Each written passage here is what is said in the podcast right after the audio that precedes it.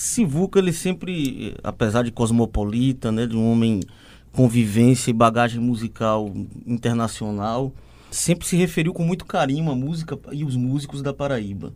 Onde você pode enxergar esse principal legado de Sivuca? Na música paraibana ou na música brasileira? Eu acho que Sivuca foi muito abrangente. Então você pode perceber a alma dele, desde os acordeonistas sanfoneiros, mas sem, sem a formação musical, né? Tocando por essas brenhas como ele tocava quando ele começou. Ele começou tocando em festinhas de aniversários, em fazendas, né? Casas de família, casamentos, esse tipo de coisa, como ele falou muito, tá tudo quanto é entrevista dele. E você percebe a alma de Sivuca desde aí até as orquestras sinfônicas, né? Pa, passando por todas as modalidades grupais. Porque ele orquestrava bem, fazia arranjo bem para qualquer tipo de grupo.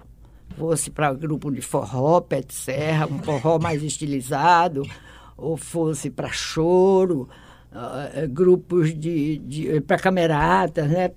Cordas, até chegar à orquestra sinfônica. Ele sempre ele está presente em tudo isso, porque ele era realmente multi. Né? Ele era um multi. Sim. Não era só um multi-instrumentista, ele era um multi-arranjador. E ele abra... música para ele era música. Só tinha, só existia a boa ou a ruim. Mas tudo era música. Música boa e música ruim. E era e adorava gostava muito mais do próprio executor, do músico, do que de música. Uma vez eu perguntei para ele, meu filho, você gosta mais de músico do que da própria música, né? Ele disse, é, é bem positivo. Gosto, porque sem o músico a música não existiria. Ele era, era um, um gênio, né? Era meio difícil a gente é. definir o que é uma genialidade. Então era tudo nenhum. de forma muito espontânea, tudo no dia a dia, em casa, né? Era. No seu cantarolar, que acontecia? É, no meu cantarolar. Eu chegava tocando, por exemplo, várias músicas, várias. Por exemplo, não, quase todas minhas dele eu cantarolava. Saía cantarolando. Ele, ele disse, minha filha, isso é muito bonito. De onde você tirou isso? Do mesmo canto que você tira, as suas, né? Isso vem da alma.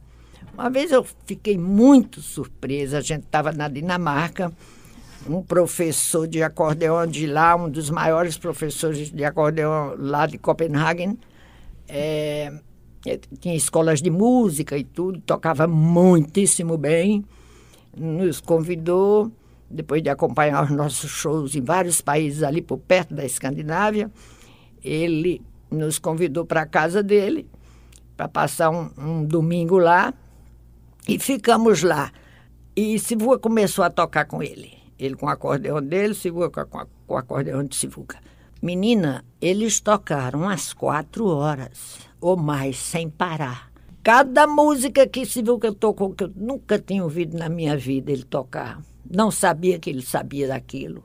Ele brincou demais, gargalhou demais com esse professor. E eu tenho isso gravado. Tudo gravado. Essas quatro horas é cada música tão linda, músicas lindas que ele eh, resgatava da memória. Eu acho que é importante a gente pontuar, né, nessa longa trajetória de Sivuca, a, a, o trânsito dele, a grande penetração que conseguiu ter mundo afora. Você citava um episódio na Dinamarca, né? E eu acho muito emblemático, eu conversava até com o maestro, com o Lucas, lá em off, que é eu vi um programa de TV na Suécia, final da década de 60, Cures com Sivuca se apresentando. Ele me disse, o Lucas me disse que era um, uma TV sendo lançada na Suécia.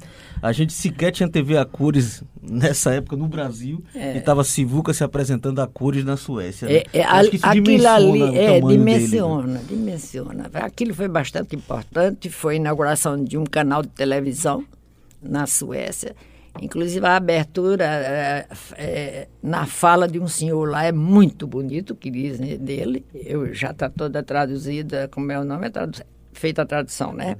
E já está toda, como é o nome? Legendado. Legendado lá no nas imagens eu tenho essa essa essa gravação que me foi dada, dada mesmo por, por esse canal de televisão, depois que ele faleceu.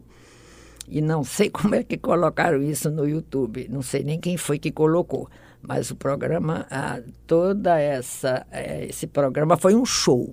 Ótima qualidade a imagem, inclusive. Linda, né? linda, linda. Foi um show muito bonito que ele convidou o Put Vikman, que já havia gravado dois discos com ele na, em Estocolmo.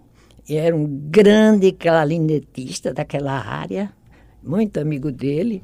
Ele convidou Puk Vikman para este, esse show de inauguração dessa televisão e convidou uma cantora, Mônica, eu não sei pronunciar o sobrenome dela, que ele ensinou ela a cantar bossa nova, ensinou ela a pronunciar as palavras em português para ela se apresentar nesse programa com ela. E tem isso registrado, é lindo demais esse programa. Aí daí mostra, né?